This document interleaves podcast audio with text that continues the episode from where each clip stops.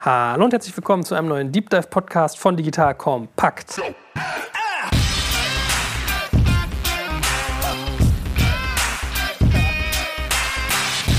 Heute geht es heiß her. Ich habe nicht nur eine Büronachbarin im Gespräch, die ich übrigens zum dritten Mal schon interviewe. Wir haben die ersten zwei immer versägt. Das ist das einzige Mal, dass mir das auch passiert ist. Kleine Notiz am Rande. Es geht nämlich auch um ein spannendes Thema, um bezahlte Dates. Wir werden uns bestimmt ein bisschen kabbeln, ob man sowas Escort nennt oder ob das eigentlich was ganz anderes ist. Äh, stell dich doch mal ganz kurz vor, wer du bist und was du genau tust. Hallo Joel, ja, alle guten Dinge sind drei, sage ich immer dazu. Ich bin Pia, die Gründerin von Olala und Olala ist eine Seite für bezahlte Dates. Wir bieten eine Plattform, damit sich Leute selbstständig Date organisieren können und dann auch tatsächlich offline treffen. Du hast übrigens ein unglaubliches Talent für Marke. Ich finde Olala ist ein total guter Name und Spreefang, wie deine GmbH heißt, das gefällt mir auch. Hast du da irgendwie ein Händchen für? Hast du so einen Background bei sowas? Also vielen Dank für die Blumen. Ich habe keinen Background, aber vielleicht habe ich ein gutes Gefühl für Produkt und einfach ja, müsste ich mal länger drüber nachdenken. Bevor wir jetzt mal äh, ganz tief in die Prozesse eintauchen, wie das so abläuft, wie wird mit dir umgegangen, wenn du erzählst, was du so tust? bei mir war es so, ich habe wieder meine Messenger-Gruppe gefragt, also unter digitalkompakt.de slash Messenger kann man sich mit seiner Handynummer anmelden, kriegt dann irgendwie alle unsere Infos so aufs Handy und dann frage ich manchmal so, hey, ich treffe irgendwie nächste Woche den und den oder die und die, was würdest du sie fragen? Und bei dem Thema Olala kam da jetzt nicht so viel Gescheites. Ich habe dann so Fragen gekriegt wie, frag sie mal, ob sie irgendwie einen Gutschein hat für deine Podcast-Hörer Frag sie mal, ob sie wirklich Poppenreiter heißt oder ob das ein Fantasiename ist. Also, wie ist so die Reaktion auf das, was du tust? Ist das immer so ein bisschen kichernd, albern oder auch verurteilend? Wie geht man damit dir um? Also ich weiß es gar nicht. Also ich kriege eigentlich durchaus viel positives Feedback. Und die kritischen Stimmen, die dringen meistens leider gar nicht zu mir durch, was ich auch sehr schade finde. Ich finde immer konstruktives Feedback sehr wertvoll. Kriege ich leider oft zu wenig. Mhm. Weil ich meine, du bist ja ansonsten eigentlich auch auf das Thema sehr patentiert. Also ich weiß, du hast im Bundestag mal gesprochen, weil es da so um das ganze Thema Prostituierten-Schutzgesetz geht. Äh, ich habe irgendwie einen WHU-Vortrag von dir gesehen, wo du so deine Learnings geteilt hast. Also scheint ja durchaus trotzdem äh, angekommen zu sein. Darüber werden wir ein bisschen heute wahrscheinlich sprechen. Äh, ist das angekommen? Sollte das gerade ankommen? Aber gehen wir mal in Medias Res. Also, oh la la, bezahlte Dates. Beschreib doch mal den Prozess als erstes. Wie läuft das ab? Ich melde mich da an als Mann und was passiert dann? Genau, es gibt ja zwei Perspektiven. Männer und Frauen können die Seite benutzen. Als Mann würdest du ein Profil erstellen, könntest deine Date-Anfrage formulieren, Zeit, Ort, Datum, Dauer des Dates einstellen und dann auch noch deine Erwartungshaltung. Dann schickst du diese Anfrage ab und die ist dann bei uns auf der Plattform online. Als Frau würdest du auch ein Profil erstellen, könntest dann die aktuell laufenden Anfragen dir angucken, könntest die Profile von den Männern durchstöbern, die Erwartungshaltung angucken und bei Gefallen dich dann mit deinem Profil vorstellen dann würde man im Zweifelsfall bei gegenseitigem Interesse im Chat landen und die restlichen Details des Dates besprechen können. Ihr Lieben, hier ist Joel von Digital Kompakt und heute möchte ich euch unseren Partner BWI vorstellen. Die BWI ist eines der größten IT-Service-Unternehmen in Deutschland und unterstützt die Bundeswehr bei ihrer Digitalisierung. Eine wichtige Aufgabe dabei ist die Einführung von Innovationen in der Truppe, aber das Unternehmen leistet noch viel mehr und bietet ein breites Aufgabenspektrum von Beratung über Realisierung bis zum Betrieb. Jetzt mal Hand aufs Herz, wenn du einen Job im Technologiebereich suchst, wirklich was bewegen und vor allem spannende Inhalte vorfinden möchtest, dann bist du hier genau richtig aufgehoben. Denn die BWI arbeitet an vielen spannenden und herausfordernden Projekten, wie beispielsweise der Digitalisierung der Gesundheitsversorgung der Bundeswehr und treibt Innovationen voran. Sie bietet das Beste aus zwei Welten. Sie ist eine hundertprozentige Bundesgesellschaft in der Rechtsform einer GmbH und bietet damit eine hohe berufliche Sicherheit, kann aber gleichzeitig extrem flexibel agieren. Und ganz ehrlich, Sven Weizenegger aus unserem Hackers-Podcast ist einer der coolsten Socken, die ich kenne und gleichzeitig extrem talentiert. So jemand geht nicht ohne Grund zu einem Unternehmen wie der BWI. Wenn das für dich also auch interessant ist, dann schau dir die BWI jetzt einfach mal selbst an. Ich habe dir unter digitalkompakt.de slash BWI eine Weiterleitung eingerichtet. Und natürlich verlinke ich das auch in den Shownotes und alle Sponsoren findest du immer auch auf unserer Sponsorenseite unter digitalkompakt.de slash Sponsoren. Wenn du sagst Erwartungshaltung, was kann ich da auswählen? Was kann ich da schreiben? Genau, das ist die Erwartungshaltung im Freitext. Wir geben keinerlei Services vor, die gesucht werden könnten. Das heißt wirklich, man muss oder man soll frei formulieren, was man sich von dem Date erwartet. Okay, aber ich habe eigentlich auch einen Bereich gesehen und das habe ich natürlich auch ausgetestet zur Begeisterung meiner Frau, wo ich so eine, so eine Dreier-Matrix habe. Also ich weiß, der letzte Punkt war Olala. Ja. Was waren die anderen beiden? Hast du es im Kopf? Dinner, Drinks und Olala. Genau, Dinner, Drinks und Olala. Also das ist schon so ein bisschen so ein Vorfilter. Geht es hier mehr in Richtung Sexy Time oder ist das mehr, ich bin für mich einsam und brauche jemand als Gesellschaft? Ja, genau. Mhm. Wie wichtig ist das, dieses Vorfiltern? Warum macht ihr das? Aus Interesse, in welche Richtung das die Dates gehen oder in welcher Kombination vielleicht Nutzer ihr Date aufbauen oder auch suchen, uns einfach auch wieder für uns weiter fürs Produkt zu lernen. Ich weiß, ihr hattet früher ja auch solche Aspekte mit äh, starker zeitlicher Begrenzung, was ich ganz interessant fand. Das heißt, wenn ich irgendwie ein Date eingestellt habe, hatten Frauen 21 Minuten Zeit, darauf zu reagieren. Also A, muss man sagen, warum ausgerechnet 21? B, macht ihr es nicht mehr? C, fände ich aber trotzdem spannend, was dahinter mal das Konzept war und warum das vielleicht jetzt gar nicht mehr aktuell ist. Ja, wir haben irrsinnig viel am Produkt herumgebastelt und herumprobiert, um auch viel gelernt. Wir hatten damals diese 20, 21 Minuten eingeführt, um so einen gewissen Druck aufzubauen, damit sich Frauen relativ rasch auf ein Date melden. Damals war das Konzept noch leicht anders. Das heißt, man konnte nur für denselben Tag suchen. Deswegen brauchten wir auch den Druck. Und mittlerweile haben wir das Produkt ein bisschen angepasst. Das heißt, in Deutschland kannst du bis zu sieben Tage im Voraus ein Date suchen. Das ist dieser ganz krasse Druck aktuell gar nicht mehr notwendig. Deswegen haben wir das auch aus dem Produkt gerade entfernt. Mhm. Ja, ich habe gelernt, dass diese Planbarkeit von Dates irgendwie so ein deutsches Ding ist, ne? dass ja. wir es gerne hätten. Also ich kann das ganz, ganz, gut nachvollziehen, wenn man ja auch irgendwie so eine gewisse Zukunftsperspektive, dass man vielleicht für nächsten Freitag, wo man dann in Hamburg auf Geschäftsreise ist, sowas sich überlegt. Und du monetarisierst das sogar. Also ja. Monetarisierung müssen wir sowieso mal drüber sprechen. Aber ist diese Planbarkeit von Dates wirklich so ein Core-Feature geworden, dass das den Leuten sehr wichtig ist? Also in Deutschland ja, leider. Ich möchte mich ja da mit dem Produkt wieder hinentwickeln, dass äh, wirklich die Dates wieder am selben Tag stattfinden.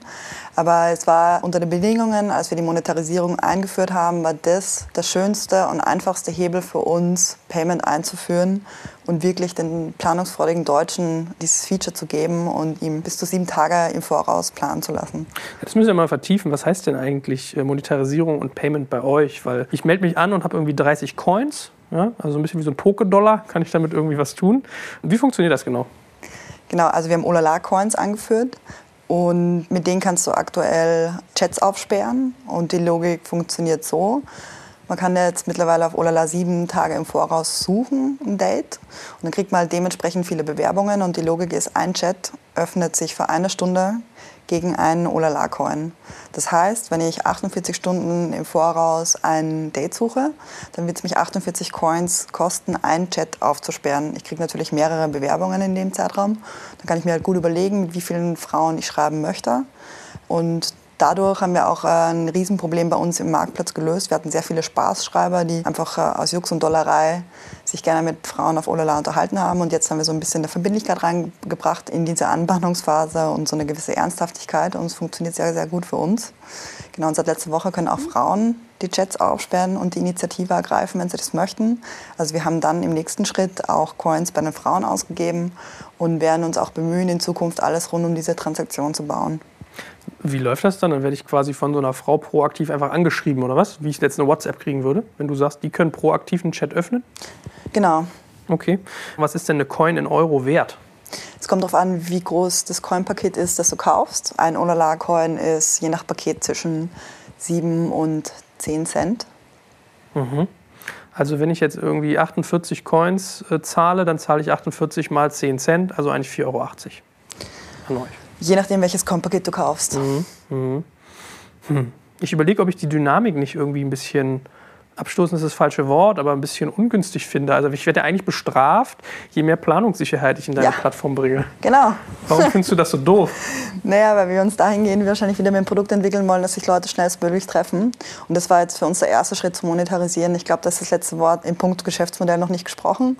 Es hat aber dafür gereicht, dass wir relativ schnell erfolgreich Payment antesten konnten. Wir hatten auch relativ schnell festgestellt, äh, wie wahnsinnig zahlungsbereit unsere Nutzer dann doch sind was auch lange ein großes Fragezeichen bei uns war. Also es gibt definitiv, haben wir jetzt weniger Bedenken, dass Leute bereit sind, ihre Kreditkarte oder ihre IC-Karte zu zücken. Und es sind dann einfach ein paar Punkte, die wir validiert haben. Und jetzt müssen wir mal gucken, wo wir uns mit dem Geschäftsmodell hinentwickeln.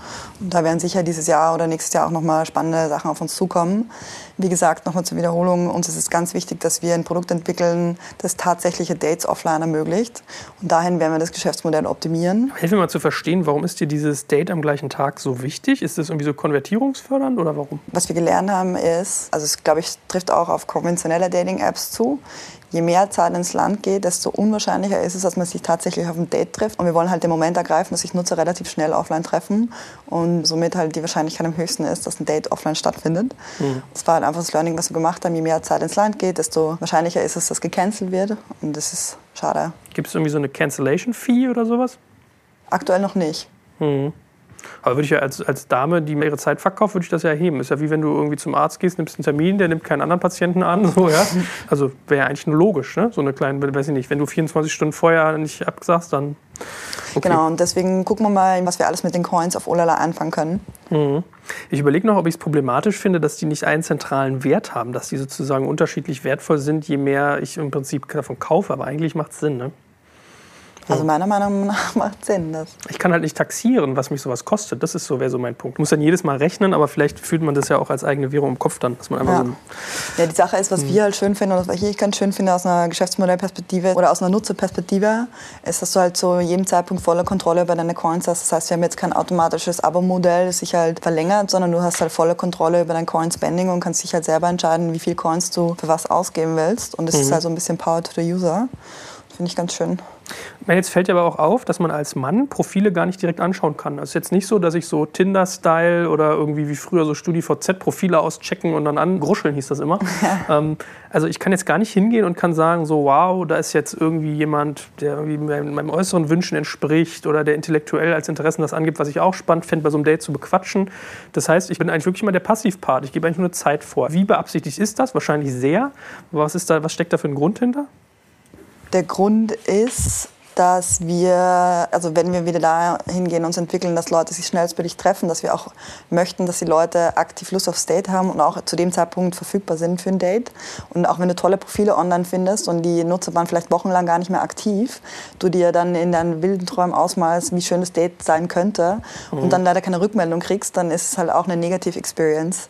Und das heißt, wenn du eine Anfrage stellst, kriegst du halt wirklich Date-Vorschläge oder Bewerbungen von Frauen, die wirklich Lust auf ein Date haben und äh, auch zu dem Zeitpunkt verfügbar sind, sozusagen, um deine Worte zu benutzen. Mhm. Deswegen erhöht es auch wieder die Wahrscheinlichkeit Offline-Treffen. Mhm. Wie läuft das eigentlich ab mit den Frauenanmeldungen? Mir fällt gerade ein, das ist ein echt witziges Wortspiel. Man sagt immer Henne-Ei-Problem, was in dem Fall echt witzig ist eigentlich. Wie kriegst du die Hennen auf die Seite und wie die Eier?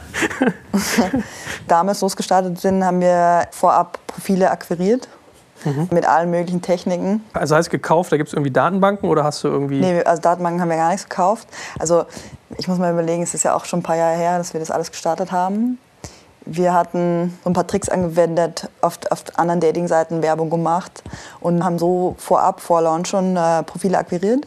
Mhm. Dann, das war der erste Schritt. Der zweite Schritt war, dass wir eine Warteliste hatten. Das heißt, wir wussten ja zu dem Tag und zu dem Zeitpunkt gehen wir in ein Land oder gehen wir in verschiedene Städte. Und dann gab es reges Interesse von Seiten der Presse. Das heißt, wir hatten einen relativ starken Presseauftritt, dann hatten wir eine Warteliste. Und dann konnten wir halt peu à peu in den Städten, wo wir eine relevante Anzahl an User hatten, die auf die Plattform zulassen und so den Marktplatz ausbalancieren und aufbauen. Das hat sehr, sehr gut funktioniert. Ist das eigentlich so, dass man da nur als hübsche Frau auf die Seite kommt? Gibt es da irgendwie so Vorgaben, es muss 90, 60, 90 sein? Oder wonach gehst du da? Weil ich meine, die Geschmäcker sind ja auch verschieden. Ich wollte gerade sagen, was ist für dich eine hübsche Frau? Ja, genau. Ja, es gibt keine Vorgaben, gar nicht. Also jeder kann sich ein Profil erstellen. Wir lassen keine Nacktbilder zu. Das ist die einzige Vorgabe, die es sozusagen gibt.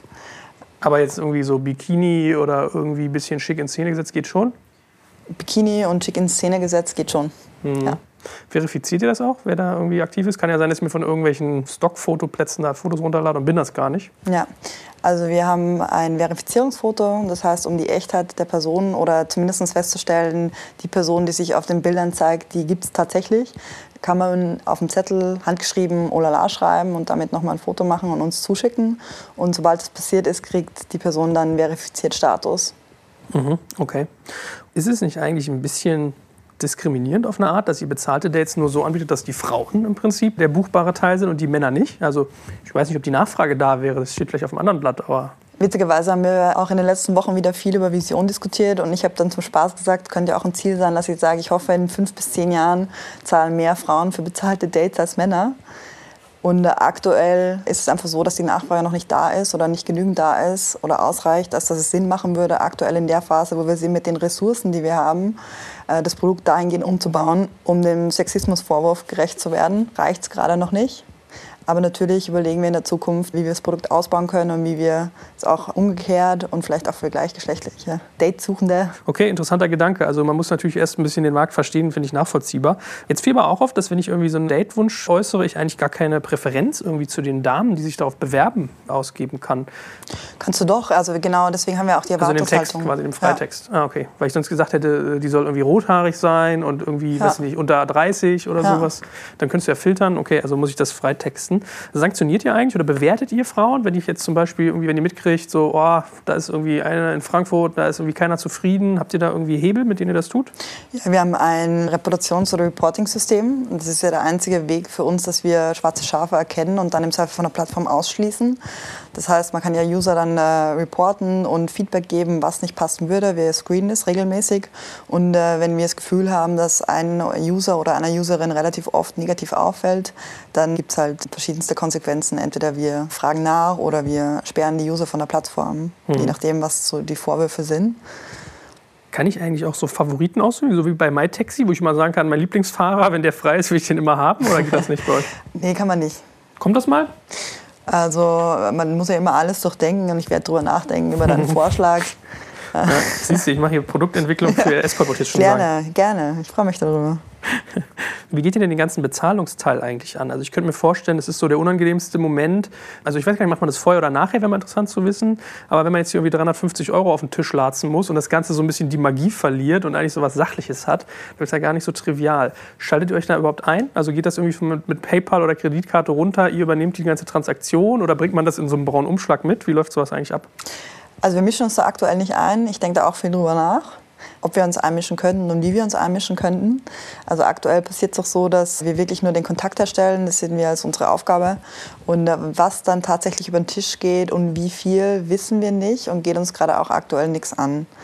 Ob das beim Date dann am Anfang passiert oder am Ende, liegt auch den Usern, wie sie sich absprechen und was da der Modus ist. Gibt es auch nicht, kann ich jetzt auch nicht so eine pauschale Aussage treffen. Aber in der Regel wäre es wahrscheinlich so, dass man sich vorher irgendwie dem finanziellen Teil widmet und nachher dem Spaß. Mhm. Na, ich meine, äh, denkst du richtig über solche Themen nach wie äh, vertikal integrierte Marken? Also ein Unternehmen, was so die ganze Wertschöpfungskette in dem Bereich äh, übernimmt? Weil du könntest ja zum Beispiel Zahlungsabwicklung machen, du könntest irgendwie Nachkommunikation machen, du könntest irgendwie, weiß ich nicht, äh, vielleicht sogar irgendeine Fahrdienstleistung überlegen, ob du die vermittelst, wenn ja. die jetzt irgendwie vielleicht mal weiter fahren muss oder ein Security-Check-up, so hey, dich ruft ein Mitarbeiter an, ist alles in Ordnung und so. Ja? ja? Also da kann man sich ja viel ausdenken. Ist das denkbar oder ist das irgendwie zu weit gesponnen? Auf jeden Fall sind ein paar Aspekte von dem denkbar, vor allem auch die Zahlungsabwicklung für State. Das wäre irgendwie, oder zumindest die Anzahlung, das sind dann die nächsten logischen Schritte, wenn wir uns das Geschäftsmodell angucken, was so ein bisschen die nächsten Herausforderungen und Aufgaben sind für Olala. Natürlich wäre es auch mal in Zukunft schön, wenn man dann auch über unsere Seite im Zweifelsfall ein Taxi äh, buchen könnte oder ein Hotel. Das sind alles Sachen, die wir überlegen. Das ist noch Zukunftsmusik, aber wir denken natürlich drüber nach. Mhm. Wie ist denn das eigentlich gelöst? Wenn wir jetzt mal irgendwie äh, die Herren der Schöpfung, die jetzt zuhören und sowas vielleicht offiziell nie benutzen würden, aber sich dafür interessieren, erscheint ja auf so einer Kreditkartenabrechnung. Wie, wie löst du das? Also es gibt ja zum Beispiel so äh, Sexshops, die dann irgendwie so als Etiketten irgendwie Druckerpatronen online.de raufdrucken oder sowas. Liest man dann auch nur Spreefan GmbH auf seiner Kreditkartenabrechnung oder wie, wie, wie macht ihr dieses Vertrauliche, dieses Privathalten? Also aktuell wird man die Sprechfan GmbH tatsächlich auf der Kreditkartenabrechnung finden. Und äh, wir sind eigentlich überrascht, wie zahlungsbereit die Nutzer sind und wie wenig Probleme es gab, dass man prinzipiell mal Coins kauft auf Olala. Für was man die Coins dann in Zukunft auf Olala einsetzt, ist ja noch eine andere Sache. Aber wir dachten auch, dass es ein größeres Problem ist und sind überrascht, wie gut die Conversion Rate ist tatsächlich. Mhm. Was waren denn deine Sorgen eigentlich beim Bezahlen? Also es war ja lange, lange auch in der Presse hier, in unserer heißen Startup-Presse, die wahrscheinlich so von 10.000 Leuten nur gelesen wird, dass hier so Monetarisierung sehr zurückscheut. Und das wissen jetzt die Zuhörer jetzt nicht, aber bei unserer ersten Podcast-Aufnahme weiß ich noch, da gab es zum Beispiel noch keine Monetarisierung. Und da meintest du, ja, ist total tricky, muss man vorsichtig muss man gucken. Was war da, was euch zurückgehalten hat oder Bedenken gemacht hat? Nicht zurückgehalten. Also ich, im Nachhinein würde ich es anders machen. Wir sind meiner Meinung nach, haben wir zu schnell skaliert und hätten im ersten Schritt das Geschäftsmodell bauen sollen und dann skalieren sollen. Und ich glaube, dass wir da uns einfach verlaufen haben ein bisschen. Okay, es wäre ähm, so Operation am offenen Herzen gewesen, wenn du da jetzt experimentierst, meinst du? Ja, genau. Und mhm. dann in verschiedenen Ländern live bist, in verschiedenen Städten und Lag es auch in den USA eigentlich? Ihr wart ja eine Zeit lang in den USA aktiv. Ja. Hast, hat man da so Prostitutionsthemen? Weil da ist ja äh, Geld gegen Sex ist ja ein Thema, wo du ja richtig lange äh, gefilterte Luft atmest, wenn du da irgendwie erwischt wirst. War das auch ein Grund oder gar nicht?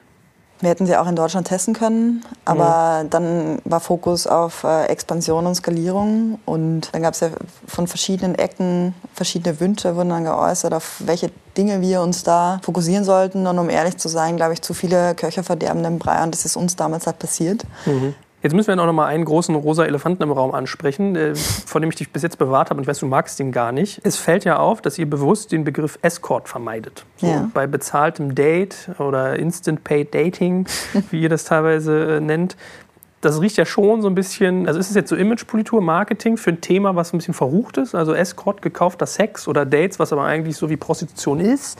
Also wie, wie, wie ortest du das ein? Was ist da der Hintergrund, dass ihr das bewusst bezahlte Dates nennt und nicht irgendwie in so eine Ecke geht? Bezahlte Dates ist ein bisschen die Vision von Olala. Die Überlegung ist ja, wie sollen die Leute in 10, 15 Jahren mit dem Thema umgehen und über das Thema sprechen. Und faktisch ist es ja nichts anderes wie Spaß auf Zeit. Es ist ein Date. Der eine möchte zahlen, der andere möchte für das, was der andere sucht, bezahlt werden. Und das sind ja ein bisschen die Hard Facts sozusagen. Alles andere ist ja ein sehr emotionaler Begriff, es ist ein sehr wertender Begriff, wurscht jetzt, ob es Escort ist, Prostituierte oder welche Begriffe du auch immer benutzen willst. Und wir sehen uns ja als Firma selber oder in der Eigenwahrnehmung ist es ja, wir sind ja zwischen konventionellen Dating-Seiten und Escort-Seiten und die Wahrheit liegt dazwischen drin. Und wenn wir uns halt an alten Wörtern bedienen, dann hast du diese emotionale Komponente, die wir gerade versuchen aufzubrechen, dieses Stigma, diese vorherrschende Doppelmoral. Mhm. Und genau dieses Thema, also genau das wollen wir abschütteln, genau deswegen wollen wir in die Zukunft denken und sagen halt, in Zukunft sollen die Leute einfach auf bezahlte Dates gehen. Und der Rest ist Privatsphäre. Und wir haben ja sozusagen einen Schritt zurück gemacht. Wir haben so ein bisschen eine Vogelperspektive mit Olala. Es gibt ja keine Leistung, die wir sagen, dass unsere Nutzer irgendwie erbringen sollten. Ähm, das heißt, Olala ist das, was die Nutzer draus machen. Und der Rahmen ist geschaffen für die Nutzer. Und was dann tatsächlich offline passiert, ist Privatsphäre und sollte auch in Zukunft so sein, meiner Meinung nach. Jetzt kommt ein kleiner Werbespot. Aufgepasst! Wusstest du, dass HR-Teams heutzutage mit mehr Aufgaben denn je konfrontiert sind? In der aktuellen Studie HR Trends, die Zukunft der Personalarbeit 2024 von Sage, wurden HR-Teams aus sieben verschiedenen Ländern und über 20 Branchen befragt, um top aktuelle Insights in der Entwicklung des Personalwesens zu geben. Sage entwickelt HR-Tools und Software für dein Unternehmen, um Lohnabrechnungen, Personalmanagement, Buchhaltung und mehr zu vereinfachen. So, und die Studie von Sage zeigt unter anderem, dass ganze 91% der HR-Teams angeben, dass ihre Arbeit Arbeitsbelastung im letzten Jahr zugenommen hat, aber gleichzeitig glauben 79 Prozent der Befragten, dass Automatisierung ihre Prozesse zukünftig verbessern und Zeit sparen kann. Ebenfalls spielt auch KI eine große Rolle. Derzeit nutzen etwa ein Drittel bereits Chatbots wie ChatGPT in ihren Prozessen und circa drei Viertel der PersonalleiterInnen sind sich bereits sicher, dass KI die Arbeitsweise im HR revolutionieren wird. Du merkst, die Studie ist vollgepackt mit Statistiken, überraschenden Erkenntnissen und Tipps für HR-Führungskräfte, die vorankommen wollen und zeigt eine Momentaufnahme der sich stetig wandelnden Rolle von HR heute. Am besten schaust du dir die Studie HR-Trends, die Zukunft der Personalarbeit 2024 selbst an. Unter digitalkompakt.de slash Sage, S-A-G-E, kannst du sie dir komplett kostenlos herunterladen. Und wie immer findest du alle Infos auch auf unserer Sponsorenseite unter digitalkompakt.de slash Sponsoren. Werbung Ende. Das ist ja auch so ein bisschen mal dein Mantra, ne? dass du nicht weißt, was auf den Dates passiert. Also eigentlich bist du nur ein Zeitvermittler, ein Marktplatz für Zeitvermittlung. Bist wie so eine Zeitarbeitsfirma. Ja, ja? ungefähr so. Hm.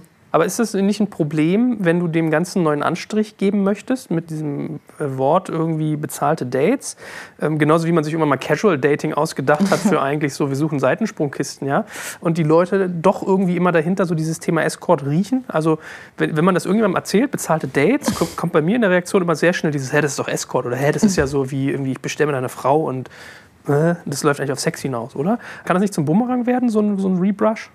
Ich weiß es nicht, ich, ich bleibe hartnäckig dabei, bezahlte Dates und was passiert ist Privatsphäre. Ich wiederhole es immer und immer wieder. okay, du prügelst das in unseren Kopf rein, Mantra ja. mantraartig. Ja. Mhm. Aber ich meine, wie bist du denn dazu gekommen? Ich, also, was ich mir auch angeschaut hatte, war, dass ja manche so von diesen äh, Begleitagenturen, um mal wieder noch ein neues Wort in dem Kontext einzuführen, dass das eigentlich mal entstanden ist, das ganze Escort-Thema, weil halt Prostitution hochgradig verboten ist in manchen Ländern.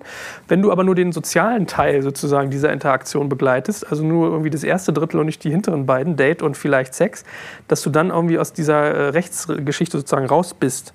War das bei dir auch so ein bisschen ein, ein, Blick auf dieses Thema? Du hast ja irgendwie in dem Bereich Prostitution auch viel äh, geforscht, kann man ja fast sagen, in Anführungsstrichen. Ja. War das so der Background oder hat das damit eigentlich gar nichts zu tun? Also du merkst, ich, ich will dich immer darauf triggern, ob das so ein bisschen tricky ja. Escort durch die Hintertür ist. Nee, nicht. Also ich glaube, also ich habe nicht nur in dem Sexarbeitsumfeld recherchiert und habe mich da ein bisschen inspirieren lassen, sondern auch in dem konventionellen Dating-Bereich. Ich habe mich sehr, sehr lange mit äh, konventionellen Dating-Apps beschäftigt und habe mir die Produkte angeguckt und die Mischung macht und Olala ist genau dazwischen drin. Okay, wenn ich dann deinen Pitch schlucke, muss ich dich ja eigentlich ein bisschen anders fragen. Dann müsste ich ja jetzt fragen, was glaubst du ist irgendwie das, das Defizit von klassischem Dating und warum funktioniert das bei dir besser? Ich meine, das ist eigentlich eine andere ja. Art von Dating, aber was ist da deine These? Also meiner Meinung nach sind die meisten Dating-Apps so konzipiert, dass äh, man über Profile geht. Und wir bauen dieses ganze Date rund ums tatsächliche Date, um den tatsächlichen Date-Vorschlag. Das heißt, die Leute wissen ganz genau, auf was sie sich einlassen. Die Erwartungshaltung ist geklärt, wenn man sich dann tatsächlich offline trifft. Und ich glaube, bei anderen Dating-Apps ist es leider nicht so. Das heißt, die Erwartungshaltung ist oft nicht geklärt. Es geht weniger um das tatsächliche Treffen, sondern um die Profile an sich, die man versucht zu matchen. Und äh, das unterscheidet uns im Wesentlichen von normalen Dating-Apps und dass wir halt auch das Geschäftsmodell darauf aufbauen, dass sich User tatsächlich offline treffen. Aber das liegt doch ein bisschen an deiner Ausrichtung, fairerweise, oder? Weil wenn ich jetzt irgendwie bei Parship bin, was jetzt vielleicht mit Matchmaking nochmal eine Ebene tiefer geht, oder einem Iderling oder in irgendeiner anderen Plattform, da geht es ja darum, dass du einen Partner finden willst. Also da geht es ja um das Profil der Person, wohingegen ja, genau. es ja bei dir um ein konkretes Event geht, ja. wo dann schon viel zentraler ist. Gehen wir da ins Aquarium oder gehen wir irgendwie in die Bar und aufs Hotelzimmer? So. Spaß auf Zeit sozusagen. Mhm. Ja. Also ist eigentlich eine ganz andere Dynamik da drin. Obwohl ich könnte mir auch vorstellen, dass Olala als solches, das konventionelle Dating auch ganz gut funktionieren kann. Wenn man sich zum Beispiel, also lass den Bezahlfaktor weg, glaube ich, dass es eine grandiose Dating-App sein könnte, weil sich alles rund ums Treffen bewegt. Und ich glaube meiner Meinung nach, dass man, um wirklich einen guten Eindruck von einer Person zu haben, die relativ schnell im echten Leben treffen muss, um alles zu sehen und kennenzulernen, was eine Person halt ausmacht, über das äh, Online-Dating, perfekt polierte Dating-Profil hinausgeht. Und ich glaube, das könnte schon so ein kleines Erfolgsrezept Rezept sein, auch für konventionelle Dating-Apps. Mit wem benchmarkst du dich? Also wo vergleichst du dich? Wen betrachtest du denn als Wettbewerb? Bist du schon im Wettbewerb mit irgendwie Escort-Agenturen, Begleitagenturen oder guckst du dir klassisches Dating an oder ja. Casual Dating? Wonach guckst du da? Also wir gucken uns von bis an. Bei Escort-Agenturen habe ich das Gefühl, das sind normale Websites mit einer Handvoll Profilen, die eine gewisse Leistung angehen. Da können wir uns wenig abgucken mhm. oder anschauen das verstehen schon ganz gut, wie das Modell funktioniert. Mit denen vergleichen wir uns weniger. Natürlich gucken wir uns die Dating-Apps an, was sich in dem Bereich tut, in welchem Bereich sich die Apps generell entwickeln und was deren Monetarisierungsstrategie ist. Auch spannend zu lernen, dass über die letzten Jahre dann doch die Frauen monetarisiert worden sind bei den konventionellen Dating-Apps, was ich einen sinnvollen Schritt finde. Die gucken wir uns mehr an wie Escort-Seiten. Ja. Gibt es auch so ganz andere Inspirationsquellen, dass man sich aus irgendwelchen Social-Geschichten was zieht? Oder hast du so Ideen gehabt, die vielleicht von Orten kommen, wo man es gar nicht denkt? Oder ist das schon eher so klassische Dating-Pool, den man sich anguckt? Also Inspiration kriege ich von vielen Ecken und Enden. Aber Dating-Apps kriegen wir viel Inspiration. Wenn wir in diese Richtung denken, dass wir wollen, dass sich User wieder relativ schnell offline treffen, dann gucken wir uns auch andere Seiten an, wie zum Beispiel Uber. Das finden wir mhm auch ganz spannend. Also dieser Aspekt Uber für bezahlte Dates lassen wir uns auch an, an der Front inspirieren. Ja, das wäre eigentlich cool, wenn man das wie so ein Taxi rufen könnte. Ne? Ja. Ich habe jetzt in einer Stunde Zeit. What can I do? Ja, genau. Was ja auch meine Nutzer mich teilweise gefragt haben, und das kennt, glaube ich, immer wieder, wie oft du eigentlich so Molotow-Cocktails durchs Fenster geschmissen bekommst von den Hells Angels und Co. Also kriegst du da aus dem Milieu, sage ich mal, was im klassischen Sex-Business ist, äh, Gegenwind? Gibt es da irgendwie Aggression oder ist das nicht so? Gar nicht. Nee. Aber wenn ich deine Historie richtig verfolgt habe, hast du sowas durchaus schon kennengelernt, mit welchen Bandagen man da arbeitet, oder? Ja, ursprünglich hat meine ganze Recherche am Straßenstrich angefangen, um in Bordellen und in Laufhäusern und da weht ein anderer Wind. Da hatte ich schon die eine oder andere Begegnung mit äh, schillernden Persönlichkeiten. Aber es war jetzt nie eine ernsthafte Situation, wo ich dachte, ich habe Angst. Ich glaube, die Angst ist immer in den Köpfen. Ich habe mich dazu entschieden, keine Angst zu haben und äh, das habe ich trainiert. Genau, und jetzt mittlerweile sind wir halt in diesem Happy Paid Dating Bereich. Das ist fast schon süß und da mhm. hat mir noch keine negative Erfahrungen gemacht, tatsächlich, bis jetzt. Und ich hoffe, das bleibt auch so.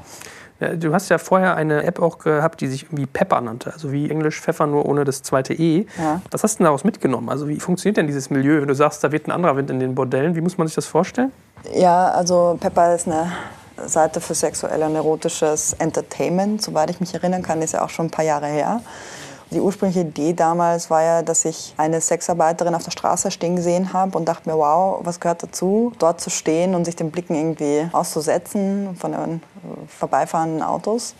Und das hat mich irgendwie auf eine Art und Weise fasziniert, weil ich einfach keine Ahnung hatte, was von Sexarbeit generell, aber ich hatte furchtbar viele Vorurteile. Deswegen habe ich halt damals auch angefangen zu recherchieren und dann habe ich die Recherche am Straßenstrich gebracht, zu Hilfsorganisationen, zur Hydra zum Beispiel. Damals habe ich halt den ersten Kontakt zum Bundesverband für erotische und sexuelle Dienstleistungen irgendwie gefunden und mich dort erkundigt und habe halt angefangen zu lernen. Bin da über Wochen ins Bordell gegangen und habe mich an die Bar gesetzt, um einfach auch so ein bisschen zu verstehen, welcher Typ Mensch geht da rein, warum geht er da rein, was sind so ein bisschen die Beweggründe. Habe versucht zu verstehen, welcher Typ Frau arbeitet da drin. Und so habe ich mich eigentlich so ein bisschen hochgearbeitet, bis ich dann eine Online-Lösung entwickeln wollte. Und damals muss ich auch sagen, ich hatte weder ursprünglich den Plan zu gründen, ich hatte auch weder den Wunsch, äh, mich selbstständig zu machen und schon gar kein Startup. Ich hatte auch keinen Plan. Also ich wusste gar nicht damals, dass ich eine App entwickeln wollen würde oder eine mobile optimierte Website. Ich bin da so quasi reingerutscht. Und dann hatten wir halt ein erstes spannendes Produkt entwickelt, was cool war aber meiner Meinung nach damals halt nicht innovativ genug und nicht in die Zukunft gedacht. Das hat einfach den Status quo ein bisschen besser aufgegriffen.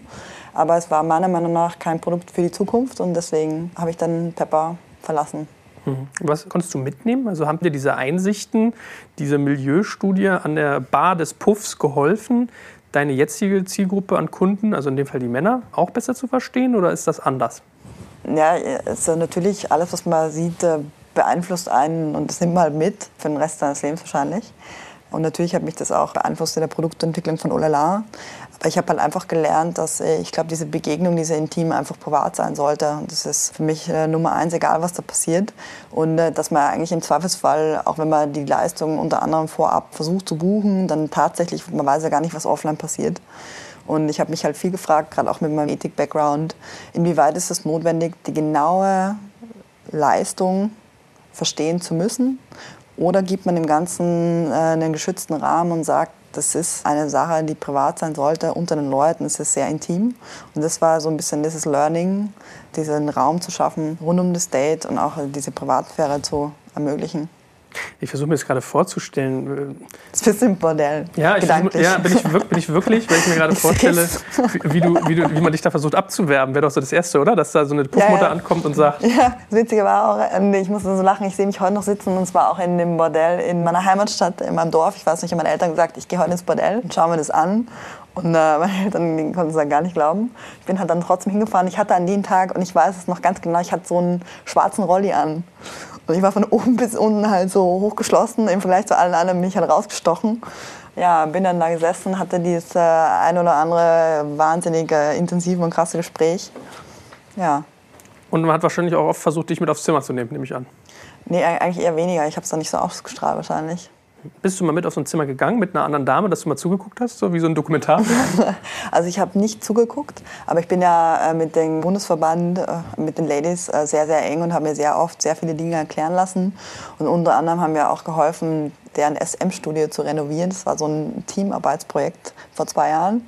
Das heißt, da haben wir auch sehr viel Zeit im, im Studio oder Bordell oder wie auch immer du das nennen möchtest, verbracht. Deswegen finde ich es sehr wichtig, auch die Dinge zu verstehen, wenn man sich damit auseinandersetzt. Was ist die Kernmotivation von deinen Kunden? Ist es Einsamkeit? Ist das irgendwie, was ist das? Wo, wo, warum kommen die zu dir? Was, was für ein Bedürfnis wollen die gestillt wissen eigentlich? Also ich kann jetzt auch keine pauschale Aussage treffen, aber ich gehe davon aus, dass viele die ähm, Convenience schätzen, Spaß auf Zeit haben zu können, ohne irgendwelche Verpflichtungen eingehen zu müssen. Hast du da Personas? Dass du zum Beispiel sagst, reicher Geschäftsmann, Macker will Druck ja. ablassen, armer, einsamer Typ wünscht sich eigentlich nur jemanden zum Reden? So? Ja, wir haben tatsächlich Personas. Das ist ja auch für uns wichtig, wenn wir dann Marketing betreiben, dass wir die Personas definieren. Wie viel gibt es da? Ja, drei oder vier Kernpersonen haben wir schon. Der Geschäftsmann, der Reisende, der, der einsam ist. Natürlich gibt es verschiedene. Da haben wir natürlich auch Namen gefunden. Alter ist ganz lustig. ja, ich, ich, ja, ich überlege gerade, wie man halt den Menschen, die jetzt so zuhören, mal so diese Atmosphäre und dieses Gefühl durch die Kopfhörer in den Kopf mit reinbekommt. also es gibt ja ganz viele bestimmt, der Großteil, die haben ja sowas noch nie erlebt, dass man Geld über den Tisch schiebt und da sitzt jemand, der halt irgendwie auch auf dem Cover von Playboy irgendwie sein könnte, verbringt mit einem Zeit. Kannst du das irgendwie in Bild packen, wie, wie, wie das so ist? Ich meine, du hast jetzt, du sagst zwar irgendwie, das ist privat und da mischst ja. du dich nicht ein, aber was ist das für ein Produkt, was du da eigentlich vermittelst? Es gibt nicht diese eine Begegnung, es gibt nicht dieses eine Date. Das ist halt, was die Leute selber draus machen. Es ist halt Spaß auf Zeit gegen Geld. Und äh, wie die Leute es interpretieren, auf was sie sich einlassen, ist ja deren Sache. Mhm. Hast du nicht eigentlich Sorge, dass so eine Dame dann hinterher dem Herrn ihre Visitenkarte hinlegt und die künftigen Transaktionen gar nicht mehr über euch abwickelt, sondern im Prinzip einen Umweg geht und euch nicht mehr braucht, dass ihr als Marktplatz sozusagen umgangen werdet? Ja, es kommt darauf an, wenn wir uns vom Produkt her weiterentwickeln, dass wir in die Anzahlung gehen, rein theoretisch, dann werden wir immer wertvoller vom Produkt. Dann gibt es auch wenig Gründe, uns zu umgehen. Aktuell ist es noch kein Problem. Was wir halt immer wieder als Feedback geben, ist ja, dass Leute die Abwechslung suchen und selten was längerfristiges aufbauen wollen. Wie zum Beispiel bei Seeking Arrangement oder bei Sugar Daddy, wo du wirklich längerfristige Arrangements suchst. Bei uns ist es eher so diese unkonventionelle Begegnung, Spaß auf Zeit und äh, No Strings Attached oder zumindest nicht längerfristig. No Strings Attached ist bei euch auch wieder ein cooles Wortspiel. Ja, oder cool. schon Strings Attached, ich weiß es nicht. Ach Gott. Kannst du eigentlich mal sagen, Frauenquote ist ja immer so ein Thema ne, bei Dating. Wie, wie, gut seid ihr eigentlich aufgestellt? Hast du so irgendwie 1 zu 3, 1 zu 5, 1 zu 7? Oder ist das für euch gar nicht so wichtig, weil eigentlich die Frequenz auch eine ganz andere ist als bei klassischem Dating? Wir sind ganz gut aufgestellt. Wir haben ungefähr also von unseren aktiven Nutzern sind äh, täglich, ja, kann ich jetzt auch nicht so eine pauschale, nee, hängt davon ab. Aber es ist ungefähr so, dass du, wenn du eine Anfrage stellst, dir ziemlich sicher sein kannst, über fünf Bewerbungen auf ein Date zu haben. Also hängt immer alles davon ab, wie lange du voraus suchst. Aber der Marktplatz ist definitiv liquide, da haben wir kein Problem. Hm. Also ich kann es bestätigen. Ich habe irgendwie für ich glaub, vier Tage in der Zukunft gesucht, hatte gleich schon mal zwei und habe es nach zehn Minuten wieder abgebrochen. Meine Frau hat mich gefragt, piept denn dein Handy mal so? Ich sag, na, hier, guck mal, hier, tak, tak, tak. Warum hast du es denn abgebrochen? Ja, weil ich das Prinzip verstanden hatte und äh, habe mir dann äh, potenziell. auch gucken können, wie viele Bewerbungen du bekommst. Ja, aber den Ego-Schub habe ich, glaube ich, nicht gebraucht. Den also. Ego-Schub, hast du ein Profilfoto reingegeben? Nee, hatte ich nicht, ohne Profilfoto. Ich habe es aber schick klingen lassen, dann habe ich sozusagen den, den Preis ein bisschen aufs Mittlere gesetzt, habe irgendwie gesagt äh, Steak und Drinks und anschließend irgendwie einen schönen Wein auf dem Zimmer oder sowas in meinem Hotel. Also, das, das ist eindeutig, aber wertig klingt. Also, du merkst, ich habe mir Gedanken gemacht, aber es ist nur bis zu einem gewissen Punkt vorangegangen. Okay. Ja. Du weißt ja auch nicht, was auf den Dates passiert. Kannst du zum Beispiel auch sehen, worüber die Leute so reden? Kriegst du ein Gefühl dafür, was die beschäftigt, wenn die sich mit ihren Dates austauschen? Nee, also was wir halt sehen können, aber das kann ja auch jede Frau sehen, die ein Profil erstellt hat, ist, äh, was die Erwartungshaltung ans Date ist. Das kriegen wir definitiv mit, um ein Gefühl zu entwickeln. Was wir halt ausmessen, ist auch, wie viele Leute Olala suchen, Dinner und Drinks. Und mhm. Olala ist schon ganz weit vorne, mit dem Augenzwinkern, was auch immer Olala heißt. Äh, solche Sachen sehen wir und kriegen mit, ja. Mhm. Gibt es so Saisonalitäten oder habt ihr so bestimmte Stoßzeiten, um das nächste witzige Wortspiel zu bringen? Was weiß ich, Eins Freitag? nach dem anderen, ne? Ja, eigentlich schon. Also das kriegen wir immer mal mit. Witzigerweise, was ich auch fast schon romantisch und schön finde, in der Weihnachtszeit war es ein bisschen ruhiger, tendenziell. Es ist dann halt nach Weihnachten sofort in die Höhe geschossen. Hahaha. und äh, unseren All-Time-Rekord an Date-Anfragen hatten wir witzigerweise am 1.1. Da sind wahrscheinlich viele im Bett gelegen und dachten sich, jetzt mal ein bezahltes Date mhm. ins neue Jahr starten. Ja, kann ich aber auch mir ein bisschen vorstellen. Was, was ist mit so Wiederkaufsraten? Das sind mal harte Unit Economics. Kannst du sowas schon sehen und äh, applizieren, wenn ein Kunde bei euch ist? Äh, wie viele Dates bucht er bei euch? Wie oft kommt er wieder? Was für Frequenzen hat er? Wir haben eine Idee und sind sehr zufrieden. Mhm. Da kann ich leider noch weniger verraten. Jetzt kommt ein kleiner Werbespot.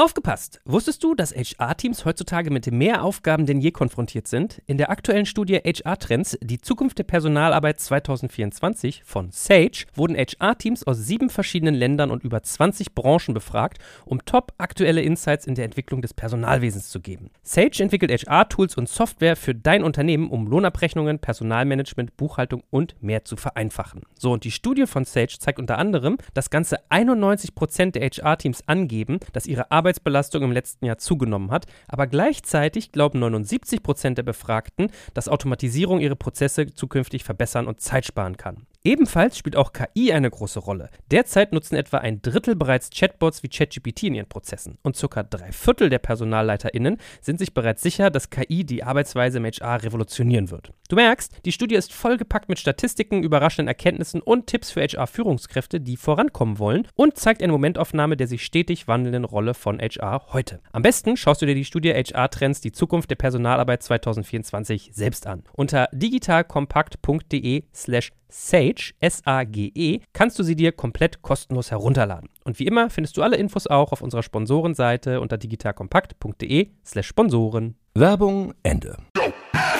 Gib mir trotzdem mal irgendwie so ein Gefühl für die Größe eigentlich, die so ein Kunde bei euch hat. Also Customer Lifetime Value wäre eigentlich das typische Thema oder also Baskets hast du jetzt eigentlich nicht. Also du hast Nee. ja nicht, dass du Einzeldates dich jetzt irgendwie was kosten oder du kaufst ja eigentlich Geldkontingente. Ein bisschen wie so eine Spiele-App, wo du dann irgendwie, weiß ich, dir einen magischen Zauberstab in der App kaufen kannst.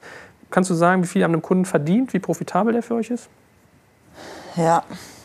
Magst du aber nicht. Kannst du Mag, nicht. ja, kann ich dir sagen, aber mag ich nicht drüber reden mit dir. Brauchst du großen Scale bei den Kunden, dass sich das Modell lohnt? Also muss das irgendwie breit sein? Also im Kleinen sind wir profitabel. Na gut, wir haben jetzt auch, muss man auch dazu sagen, die Kosten minimiert und das Produkt halt wahnsinnig optimiert, weil wir relativ viel Zeit hatten zum Nachdenken ähm, letztes Jahr. Und äh, nichtsdestotrotz sind wir schon profitabel und das freut uns natürlich sehr. Jetzt ist das Produkt fertig gebaut seit ein, zwei Wochen und jetzt geht es natürlich wieder an die Skalierung. Was habt ihr denn eigentlich gebaut für Systeme? Ihr habt ja eigentlich ein relativ spartanisches System. Also ist ja nichts Verrücktes, was man da bauen muss. Genau, es ist eine mobil optimierte Website, Frontend, wir haben Backend, wo wir unsere Nutzer verwalten. Es ist äh, ein, ja, nach Also- vorne raus hoffentlich, wenn du sagst, das Produkt ist sehr simpel und spartanisch, freue ich mich, weil ich glaube, das sind die besten Produkte.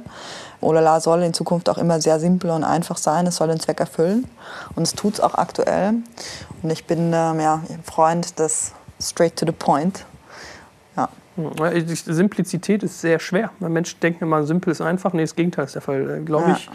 Eine val- valide These von dir. Aber da sind wir auch bei einer interessanten Brücke eigentlich so das Thema Mobile. Also es fällt ja auf, ihr habt keine App. Ihr hattet früher mal diese Olala Stories, was so ein bisschen Content-Marketing war, was dann auf eure Webseite zog. Warum nicht? Ist es irgendwie, dass man im App Store mit dem Thema irgendwie absegelt, weil Sex äh, nah oder was ist da der Grund? Wir haben uns damals entschieden, äh, mal für, also ich bin ein großer Freund von Web-Apps, muss ich mal, so muss ich das Gespräch anfangen. Und wir haben uns damals halt entschieden, der sicherste Weg für uns ist mal eine mobile Website zu entwickeln, mobile optimiert. Aber natürlich haben wir mittlerweile auch eine Desktop-Version. Und da hat unser Denken angefangen. Dann hatten wir diese App entwickelt für den App Store, das unseren Blog featured, wo wir tatsächlich einen Link rausgeführt haben wieder auf unsere Webseite, um dort einfach auch mal anzutesten, gibt es da Nachfrage, werden wir gesucht, gibt es Downloads, ist da die Nachfrage so groß, dass es sich auszahlen würde, in diese Richtung weiterzudenken. Und wir haben uns halt damals auch wieder entschieden dafür, nein, es nicht zu tun oder nicht nativ zu gehen. Und dann muss man mal halt überlegen, was sind so ein bisschen die Vorteile von einer nativen App im Vergleich zu einer Web-App. Und können wir die Vorteile für uns nutzen? Zum Beispiel Engagement ist ja ein Riesenthema, mit dem wir uns viel beschäftigen. Bei einer nativen App hast du natürlich auch mit Push-Notifications viel mehr Möglichkeiten. Äh, Wir haben ja auf Olala notifizieren wir unsere User mit SMS und testen ja immer wieder aus, wie viele die Benachrichtigungen ausschalten. Und es ist einfach auch relativ viel. Das heißt, man kann auch davon ausgehen, dass bei einer nativen App auch die Nutzer die Push-Notifications ausschalten. Dann äh, wäre das Argument nicht mehr valide. Und dann das zweite ist Payment-Abwicklung. Und da fahren wir aktuell mit der Payment-Lösung, die wir haben, auch ganz gut. Und es tut sich ja auch viel in dem Bereich Web-Apps. Und ich glaube, es ist auch ein bisschen die Zukunft. Ja. Ich meine, es installiert ja keiner mehr richtig Apps. Also Ja. eine pro Monat oder eine pro acht Wochen oder so. Ja. Plus, ich kann mir schon vorstellen, dass man auf seinem Homescreen jetzt nicht unbedingt so ein rosanes Olala haben will und die Frau fragt, was ist das eigentlich? Ja. Oder man sitzt beim Mittag und kriegt so einen Push. Also kann ich mir schon vorstellen. Wie geht ihr denn aber eigentlich hin und Und wir haben auch, muss man auch dazu sagen, Mhm. wir haben einen signifikanten Anteil an Nutzer, die die ähm, Seite halt auf Desktop benutzen. Hat folgenden Hintergrund, weil äh, viele Frauen äh, relativ viel schreiben müssen und es äh, unter Umständen sehr anstrengend sein kann auf dem Handy. Und äh, viele dann die Desktop-Version durchaus schätzen. Mhm. Ja. verstehe, wie ist denn so die Quote Mobile zu Desktop? Also über die Jahre gesehen ist es circa glaub, 55 Prozent Mobile, so 40 Prozent Desktop und der Rest ist Tablet. Mhm. Ja, so in um Dreh herum. Und wie geht ihr hin und gewinnt einen Nutzer? Also wie muss ich mir so einen klassischen Lead-Einkauf eigentlich vorstellen? Wie kriege ich den? Ja, wir haben verschiedene Sachen getestet natürlich und alle konventionellen Kanäle bis auf Facebook angetestet. Äh, Von Google AdWords bis über Plakatwerbung bis über PR. Also PR funktioniert ja immer super bei uns. Wir haben auch Tests gestartet auf Pornoseiten. Also wir haben mal alles durchgetestet, um zu gucken, was geht. Und haben da schon die ersten spannenden Learnings gemacht. Jetzt bist du mir eine Antwort geschuldig geblieben, was denn gut funktioniert. Facebook zum Beispiel offensichtlich gar nicht. Das hast du gleich von vornherein ausgeschlossen. Nee, wir haben es mal probiert, aber ich habe ja irgendwie sehr strikte Richtlinien, was also konventionelle Datingseiten angeht. Und äh, dann viel, noch viel mehr bei uns. Deswegen äh, ist es nicht so die Option. Google AdWords hat ganz gut funktioniert für uns. Out of Home ist, wenn man, also hätte ich jetzt gedacht, ist zu teuer eigentlich und TV und solche Geschichten. Du meinst, ihr habt auch Poster getestet? Ja, nee, es war nicht zu teuer. Nee? Nee. Okay. Mein Gedanke war auch, dass ich mir vorstellen könnte, dass PR in, in Kombination mit Google sehr so ganz gut zieht. Also wenn, Ja. hier, wenn hier mal so ein Noah Escort Gate, das ist ja äh, Me- Media Budget, äh, ne? Un, unpaid. Ja, das hat mich ja 200 Euro gekostet. Und was hat es an vermittelten Dates gebracht oder so, muss man fragen. Ja, die Nutzerzahlen sind auf jeden Fall explodiert. Sind solche Events für dich eigentlich ein spannender Kanal, um irgendwie Escort-Themen, Entschuldigung, nicht Escort-Themen, bezahlte Date-Themen äh, zu promoten? Ja, schon. Also wir werden auch in diese Richtung wieder denken, einfach äh, um das Thema auch in die Mitte der Gesellschaft zu rücken. Und äh, das finde ich ja, ohne da jetzt lange drüber zu reden, äh, ob was jetzt bei Escort Gate passiert ist, finde ich es ja immer toll, wenn dieses Thema Paid Dating, das eh immer omnipräsent ist, dann auch mal diskutiert wird. Hm. Und da gibt es sicher noch mal die eine oder andere Möglichkeit, wie wir das in die Mitte der Gesellschaft rücken können und werden da auch in Zukunft die Chancen ergreifen, das zu tun. Also ich kann es ja mit einem kurzen einem Satz mal wiedergeben. Also Noah, großes Internet-Event, dort gab es irgendwie eine Party. Du bist da mit äh, mehreren Mitarbeitern hingegangen, wo dann hinterher irgendwie so das Thema war, das sind ja alles Escorts und die baggern da die Leute so aggressiv an und ein kleines Skandelchen, wo sich die Szene darüber aufgeregt hat. ähm, lustigerweise deutsche Startups relativ aktiv. Ne? Da habe ich gestaunt. Ja. Da hat Hüsing echt mal einen rausgeholt. Das scheint ihm irgendwie, vielleicht hast du was getriggert bei dem, oder? so. Ich weiß auch nicht, was da war. Also Aber ich, muss es nur, ich war da selber nicht auf der Konferenz am Abend. Äh, auf der ich, muss auch, Party. ich muss auch sagen, dann kamen hinterher so die Dementis von Springer und Noah und wir haben das nichts gewusst und das wollten wir nicht und das geht gar nicht. Ich finde das eigentlich total okay, wenn man das macht, dann soll man auch zu stehen, ne? war so mein Gedanke. Also finde ich viel ehrlicher zu sagen, so, ja, das haben wir gemacht, weil das geil ist. Äh, man hätte dann den zweiten Weg auch noch machen sollen. Wir haben auch noch irgendwie halbnackte Kerle eingeladen, damit die Ladies auch ihren Spaß haben. Ja, genau. Also, ähm, so nicht anders.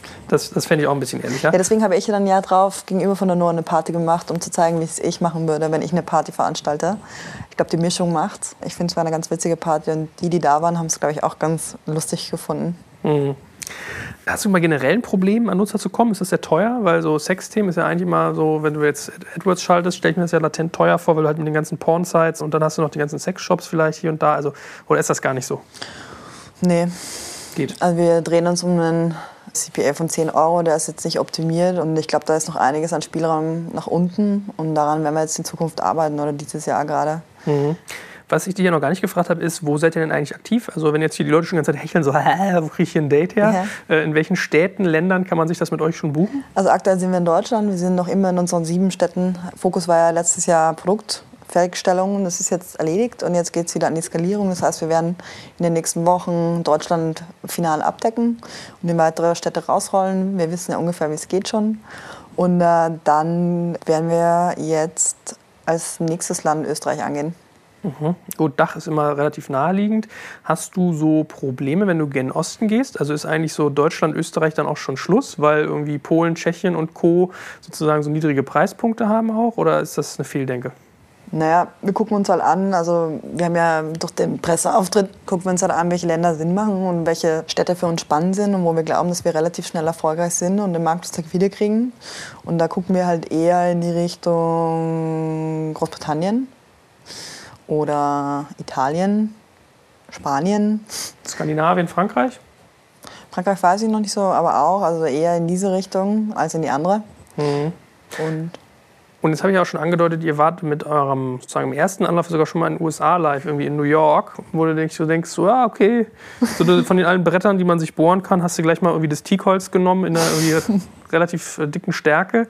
Was war da der Hintergrund, die Erwägung und warum seid ihr rausgegangen? Wir wollten es halt wissen. Also für uns ist ja auch entspannend, in Länder zu gehen, wo es tricky ist. Und da haben wir uns natürlich gleich das äh, schwierigste Beispiel ausgesucht. Äh, US und New York. Und äh, wir waren da einfach sehr ambitioniert, das Produkt dort zu testen und äh, zu lernen. Und es hat einfach auch äh, hervorragend funktioniert in New York. Es war mit Abstand die beste Stadt, die wir jemals hatten. Und das haben wir dann bewiesen und ähm, haben das gelernt. Und dann haben wir uns aus strategischen Gründen während den Verhandlungen damals zum MBO aus New York zurückgezogen. Also Management-Buyout, du hast deine eigene Firma zurückgekauft, da kommen wir später nochmal zu. Mhm. Ja, das stimmt. Okay, also du hast sozusagen strategisch, inhaltlich zu viel Stress gehabt, aber wirtschaftlich wäre das eigentlich stark logisch, das da zu tun. Ja. Aber ist USA nicht auch so ein bisschen problematisch? Gefühlt hat oder jeder andere Bundesstaat irgendwie wahrscheinlich ein leicht anderes Gesetz, ne? wo du dann irgendwie. Ja, das stimmt, absolut. Aber äh, wir hatten ja dann auch damals Legal Opinion, wir hatten eine Compliance und haben uns halt weitestgehend abgesichert, dort sauber zu sein und sauber zu bleiben. Und wir hatten damals auch, obwohl wir einen relativ starken Medienauftritt hatten, also produkttechnisch oder legal technisch keine Probleme. Und äh, das war mal ein cooles Learning. Also auch sehr früh, sehr aggressiv dorthin zu gehen. Wolltest du das oder war das so ein typisches Investorending, dass die da ihr Cash reinsenken und sagen, jetzt müssen wir hier Scale kriegen und schwing die Haxen, fahr rüber und bring den Markt an den Start? Natürlich wird man immer inspiriert von Investoren, was man denn tun sollte. Am Ende des Tages, die Entscheidung treffen dann schon die Gründer. Also keiner kann uns zwingen, Dinge zu tun, von denen wir nicht überzeugt sind. Aber natürlich war der Ehrgeiz der Investoren auch da, ähm, mhm. relativ schnell zu gucken, was geht. Mhm. Was ich mich noch so ein bisschen frage oder was ich so versuche, irgendwie auch mal so ein Gefühl für zu kriegen, ist, wie groß ist denn eigentlich dieser gesamte Markt für das Thema? Also was schätzt du, wie groß der Markt für dein Thema insgesamt ist? Bezahlte Dates, Escort-Markt, auch wenn du es nicht so nennen willst. Hast du da irgendwie so eine... So ein ich sage ja immer, oh siedle ich oder wir zwischen konventionellen Dating-Seiten an. Das ist ein Milliardenmarkt, ein paar Milliarden.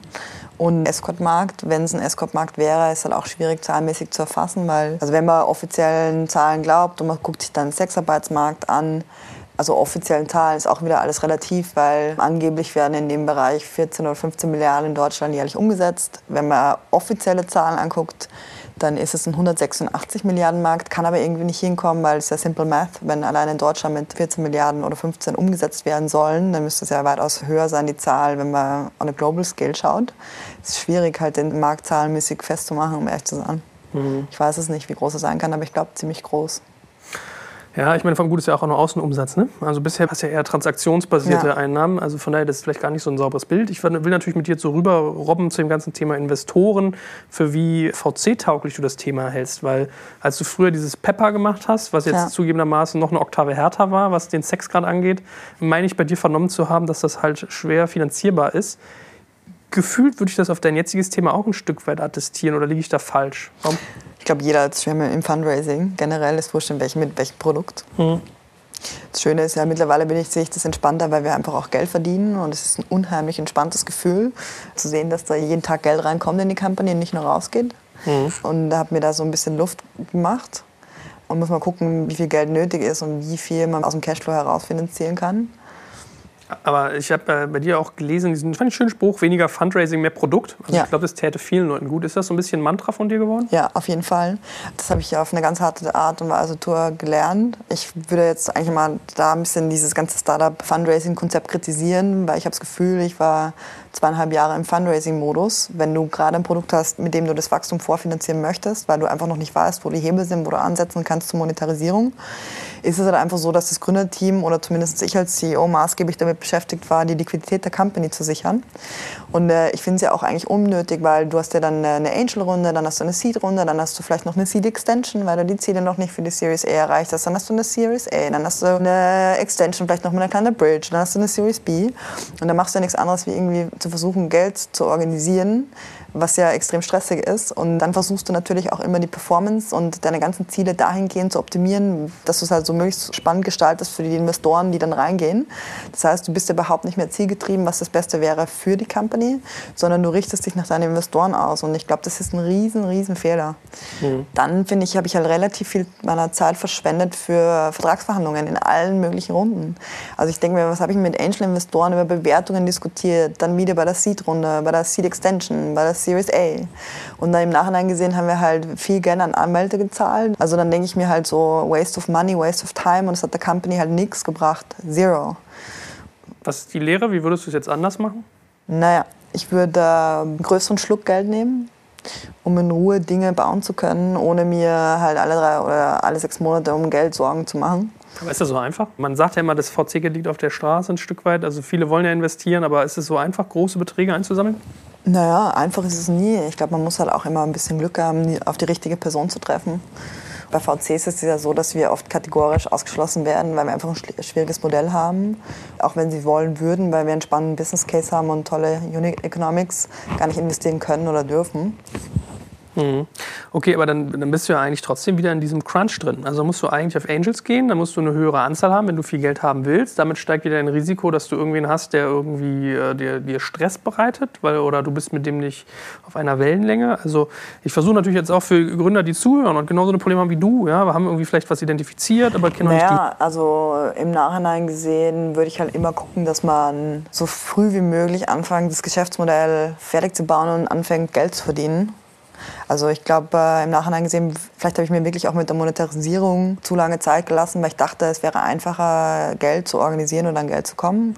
Also ich finde halt im Kern ein tragfähiges Geschäftsmodell zu haben, ist mal absolut sinnvoll, weil on the fly dann irgendwann nochmal ein Geschäftsmodell draufzusetzen, ist einfach ultra schwierig, wenn rechts, links, vorne, hinten, überall, vorher. Dann nochmal die Ruhe zu haben und sich auf Produkt zu konzentrieren, ist einfach meiner Meinung nach ziemlich schwierig. Lass uns doch mal ein bisschen in deine Historie gehen. Also du hattest ja auch ein paar Business Angel, die bei dir investiert waren. Also darunter war zum Beispiel einer der Mitgründer von Moviepilot. Dabei war der Max Finger. Den kennt man aus der Co-Gründung von ähm, Alando damals. Du hattest den Lovu-Gründer Benjamin Back. Also das war so dein Line-up an Leuten. Äh, wie bist du an die gekommen? Hast du die irgendwie strategisch ausgesucht? Wie läuft sowas ab? Also ging eigentlich fast alles über Netzwerk. Ben Kubota fand ich halt spannend. Der war CPO vom Moviepilot damals. Er hat sehr viel Produktentwicklungserfahrung. Der war in der ersten Stunde dabei und hat uns sehr geholfen bei der Konzeption. Max Finger ist ein unfassbar guter Investor. Auch heute würde ich das noch über ihn sagen. Der kam auch über ein Netzwerk und der hat uns einfach extrem viel unterstützt, gerade bei den Verhandlungen. Ähm, ben Bark haben wir uns damals eigentlich auch entschieden, was für uns strategisch sinnvoll war, möglichst nah an eine Dating-App ranzukommen und da einfach viel lernen zu können von Ben. Und äh, zum Beispiel David, der ist ja nicht nur, dass er diese Bildungsfondsgeschichte da gemacht hat, fanden wir unter anderem spannend, weil er Lottoland gemacht hat und sich eigentlich dachten, dass wir uns da viel lernen können, was Regulierung angeht mhm. von Märkten. So mal ein bisschen die Grundgedanken. Okay, dann hat es aber irgendwann geknallt. Also man merkt ja, ihr seid ja jetzt nicht mehr alle miteinander verbandelt. Mit dem einen oder anderen schon noch, durchaus. Mhm. Da gibt es auch immer regelmäßige Updates aber nicht mehr mit jedem. ne, ich kenne das ja, wenn man in so eine Krise schlittert und sich dann auseinander dividiert, dann unterschreibt man ja meistens auch irgendwelche Anwaltspapiere, dass man irgendwelche Sachen nicht mehr sagen und machen darf und so. Ja. Deswegen äh, lege ich jetzt mal vor in der, in der, Annahme, dass du vielleicht das eine oder andere nicht so sagen kannst. Aber was ich damals mitgeschnitten habe, war, dass ihr in eine Krise geschlittert seid, weil euch irgendwie das Cash ausging, was teilweise wohl damit zu tun hatte, dass einer eurer Angels seine Tranchen nicht mehr zahlen konnte. Und der zweite Punkt war, dass über euch zu lesen war, dass anscheinend der Benjamin Back, also der Gründer von Louvu einen Freund hat, der eure Seite relativ direkt nachgebaut hat. Also kann man irgendwie im Netz zu nachlesen, dass das so gekommen sein soll. Das ist, was sich mir im Prinzip präsentiert hat an Informationen, sei mal dahingestellt, wie richtig das ist. Kannst du das mal kommentieren, wie es dir da so ging in der Zeit und wie du damit sowas umgegangen bist, wenn einem sowas um die Ohren fliegt? Was tut man dann? Wie fühlt sich das an? Also ich glaube, keine Worte würden dem gerecht werden, wie sich das anfühlt. Es gibt da immer zwei Wege, darüber nachzudenken und ich versuche das positiv zu sehen. Prinzipiell egal, was passiert ist, bin ich jedem Investor dankbar, der tatsächlich dann auch Geld überwiesen hat. Es war Geld, mit dem wir arbeiten konnten und gewisse Dinge aufbauen konnten. Und da bin ich auch dankbar dafür und ich sehe es gar nicht anders. Und alles andere, was da noch passiert ist, an den unglaublichsten Geschichten, bin ich auch dankbar drum, weil ich einfach richtig viel gelernt habe. Und das war relativ früh in meiner Karriere und da wirklich auch quasi mit allen Wassern gewaschen worden bin. Ich sehe das als Learning und am Ende des Tages hat der MBO funktioniert.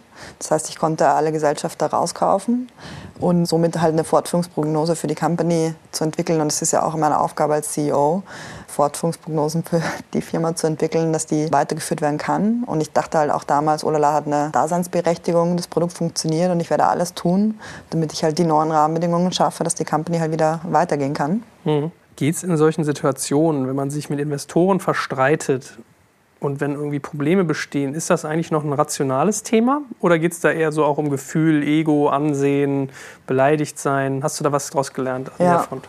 Super viel. Also es geht ja dann, also um Rationalität ging es bei uns alle lange nicht mehr. Das Problem ist halt, dass also es waren einfach ungünstige Umstände, warum wir da waren, wo wir waren und warum die Fronten so verhärtet waren. Da hat jeder zu seinem Teil beigetragen. Ich habe dann äh, auch immer wieder versucht, eine gewisse Rationalität, soweit es auch ging, in diese ganzen Gespräche reinzubringen, was halt einfach auch schwierig ist, wenn die Fronten mal richtig krass verhärtet sind. Aber im Endeffekt haben wir halt um eine Company mit null Mitarbeitern und äh, null Euro Umsätzen verhandelt und das über ein Jahr. Ja? Also mhm. kann mir keiner sagen, da ging es ums Geld. Und vor allem, weil ich ja sehr, sehr lange um diesen MBO verhandelt habe, das ist ja noch immer am Ende des Tages der beste Deal für alle Investoren. Also die haben ja noch ein kleines Happy Face. Wenn ich erfolgreich bin, sind die auch erfolgreich, wirtschaftlich erfolgreich. Deswegen war das auch der beste Deal für alle im Vergleich zu einem wirtschaftlichen Totalschaden. Jetzt hast du ja gesagt, MBO, Management Buyout, also du hast deine Firma zurückgekauft. A, wie hast du das gemacht? Wo kriegst du denn in so einer Situation dann die Patte für sowas her? Ja. Und B, warum? Hättest du auch einfach sagen können, fährst das Thema runter, Insolvenzanmeldung, zack, bumm, Haken hinter, machst das gleiche nochmal neu mit neuer Firma, neuem stressfreien Setting. Ja, also Insolvenzanmeldung ist ekelhaft. Ja, wenn man der Insolvenzanmeldung Wochen und Monate lang ins Auge sieht, dann befasst man sich auch damit. Also alle sagen mal, oh, dreh die Company zu, Insolvenzanmeldung, easy peasy, fang halt nochmal neu an.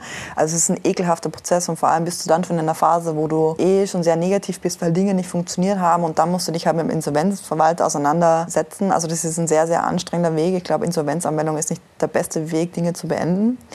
Aber nichtsdestotrotz habe ich deswegen weitergemacht, weil wir einfach noch nie diskutiert hatten, dass das Produkt nicht funktioniert oder die Leistung an sich der Gründer, was Produktarbeit anging. Und auch sehr viel Gedanken gemacht zur Konzeption von der Marke und wie wir das generell aufbauen. Wir oder Thorsten und ich, konnten es einfach halt so nicht abschalten. Das heißt, wir haben halt dann die Kosten optimiert aufs Minimalste und den Aufwand, um das halt selbst querfinanziert. Also während den Verhandlungen habe ich auch dann, du versuchst dich aufzubauen, dann hast du ja relativ viel Zeit. Und dann habe ich auch Consulting gemacht und habe von rechts nach links querfinanziert, um halt die Serverkosten und die laufenden Kosten decken zu können. Und so ging das. Und äh, die Verhandlungen war auch, weil ich halt viel Unterstützung auch von Anwälten bekommen habe, die mir da unter die Arme gegriffen haben. Und ähm, ja, da gab es dann noch eine Handvoll weniger, aber doch sehr wertvoller Leute, die mich da in der Phase unterstützt haben. Und wo hast du das Geld hergenommen für so einen Rückkauf? Hast du einen Kredit aufgenommen oder wie läuft sowas dann? Oder ja. Ist eine Firma mit null Arbeit, Mitarbeitern und null Umsatz jetzt eh nicht so der Eck, das zurückzukaufen? Ja, ist, also billig ist nichts. Muss ja dann die Verträge ausgestalten. Das ist ja auch der riesige, größte Kostenblock, die Anwälte. Genau, und dann konnte ich das teilweise querfinanzieren mit Consulting, hm, okay. größtenteils. So, wenn ich jetzt in deine Gesellschafterliste gucke, was ich immer tue, dann äh, sehe ich, dass da eine äh, Seed und Foster GmbH, wenn ich mich nicht täusche, partizipiert ist, wo der gute Robert Bukwitsch hintersteckt. Ja? Also hier unser gemeinsamer Vermieter, der Macher hinter Rent24, als jemand, der dich jetzt auch wirtschaftlich unterstützt. Wie kam es dazu? Wie erwägst du das? Wie geht es jetzt für dich weiter? Ja, also Robert und ich sind sicher über den Weg gelaufen und er hat mich ja die letzten Monate und das letzte Jahr sehr, sehr viel unterstützt. Wir haben sehr gut zusammengearbeitet und es funktioniert einfach sehr, sehr gut.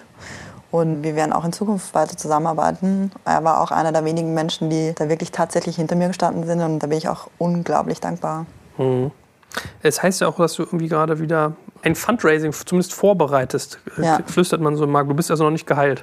Nee, ja, also es geht wieder von vorne los, ne? Warum machst du das? Ist das so Getting Scale oder was ist der? Genau, also um einfach wieder schneller wachsen zu können und ein bisschen Druck drauf zu kriegen, schneller skalieren zu können, geht es wieder nach von vorne los. Okay, und dann muss ja meine abschließende Frage jetzt lauten, wenn es wieder von vorne losgeht und ich von dir gelesen habe, dass so Product Market Fit von euch noch nicht da ist und dass ihr noch viel tun wollt. Also mittlerweile schon. Mhm. Okay, aber ich habe so das Gefühl, ihr seid trotzdem noch in der Findung bei einzelnen Features und Konzeptionen ja, genau. so. Also wo geht denn die Reise für euch noch hin? Was planst du noch? Also diese nächsten Wochen werde ich mich auch noch um Produkt kümmern, um Produktentwicklung. Und dann wieder Expansion und Skalierung. Und da geht es jetzt hin. Und wir haben ja schon ein tragfähiges Geschäftsmodell, auch wenn es noch nicht optimal ist und auch wenn wir es noch ausbauen wollen, verdienen wir de facto ähm, gut Geld damit. Kann man wieder von vorne loslegen. Hervorragend. Ein besseres Schlusswort hätte ich auch gar nicht finden können. Dann danke ich dir ganz herzlich für deine Zeit und wünsche dir dafür natürlich viel Glück. Hast du dir verdient, glaube ich. danke.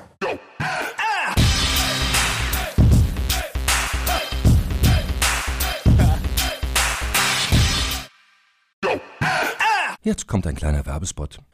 Aufgepasst! Wusstest du, dass HR-Teams heutzutage mit mehr Aufgaben denn je konfrontiert sind? In der aktuellen Studie HR Trends, die Zukunft der Personalarbeit 2024 von Sage, wurden HR-Teams aus sieben verschiedenen Ländern und über 20 Branchen befragt, um top aktuelle Insights in der Entwicklung des Personalwesens zu geben. Sage entwickelt HR-Tools und Software für dein Unternehmen, um Lohnabrechnungen, Personalmanagement, Buchhaltung und mehr zu vereinfachen. So, und die Studie von Sage zeigt unter anderem, dass ganze 91% der HR-Teams angeben, dass ihre Arbeit Arbeitsbelastung im letzten Jahr zugenommen hat, aber gleichzeitig glauben 79 Prozent der Befragten, dass Automatisierung ihre Prozesse zukünftig verbessern und Zeit sparen kann. Ebenfalls spielt auch KI eine große Rolle. Derzeit nutzen etwa ein Drittel bereits Chatbots wie ChatGPT in ihren Prozessen und circa drei Viertel der PersonalleiterInnen sind sich bereits sicher, dass KI die Arbeitsweise im HR revolutionieren wird. Du merkst, die Studie ist vollgepackt mit Statistiken, überraschenden Erkenntnissen und Tipps für HR-Führungskräfte, die vorankommen wollen und zeigt eine Momentaufnahme der sich stetig wandelnden Rolle von HR heute. Am besten schaust du dir die Studie HR-Trends, die Zukunft der Personalarbeit 2024 selbst an. Unter digitalkompakt.de slash Sage, S-A-G-E, kannst du sie dir komplett kostenlos herunterladen. Und wie immer findest du alle Infos auch auf unserer Sponsorenseite unter digitalkompakt.de slash Sponsoren. Werbung Ende.